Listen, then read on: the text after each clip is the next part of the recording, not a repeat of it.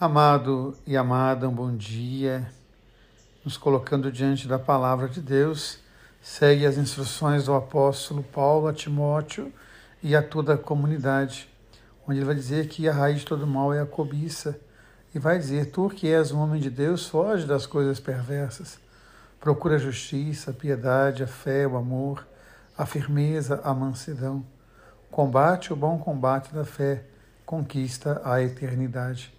E é muito interessante porque essa eternidade nós somos convidados a conquistar todo dia, a trazer a eternidade até nós, quando nós nos reconhecemos irmãos e irmãs.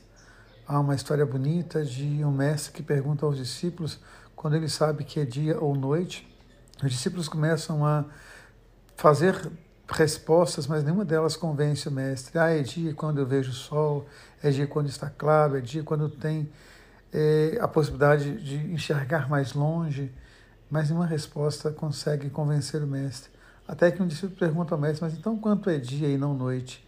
E o mestre vai dizer quando você reconhece no olhar do outro o seu irmão. Então não importa se é três horas da manhã, meia-noite, quatro horas ou meio-dia, quando você reconhece no outro o seu irmão, a sua irmã, acontece o dia na sua vida, acontece a luz na sua vida. Então aquilo que o apóstolo vai dizer, procura a justiça, a piedade, a fé, o amor, a mansidão. Combate o bom combate. E o Evangelho nos traz a eternidade no episódio de uma mulher. Fala o Evangelho que os discípulos seguiam Jesus, entre eles algumas mulheres, e entre essas mulheres, Maria de Magdala ou Miriam de Magdala, a guarda da torre, a guardiã da fé. O Evangelho fala dessa mulher que dela Jesus arrancou sete demônios. O inferno morava nessa mulher, mas ela encontrou Jesus e ao encontrar Jesus, ela encontrou a fraternidade, o acolhimento, o amor, a mansidão. E ao encontrar tudo isso, ela se fez tudo isso por amor a Jesus. E o inferno a abandonou. E ela conheceu a eternidade ainda na presença de Jesus. Que a gente possa então buscar esse céu a cada dia, tornar Deus presente na nossa vida e ser presente de Deus na vida dos outros.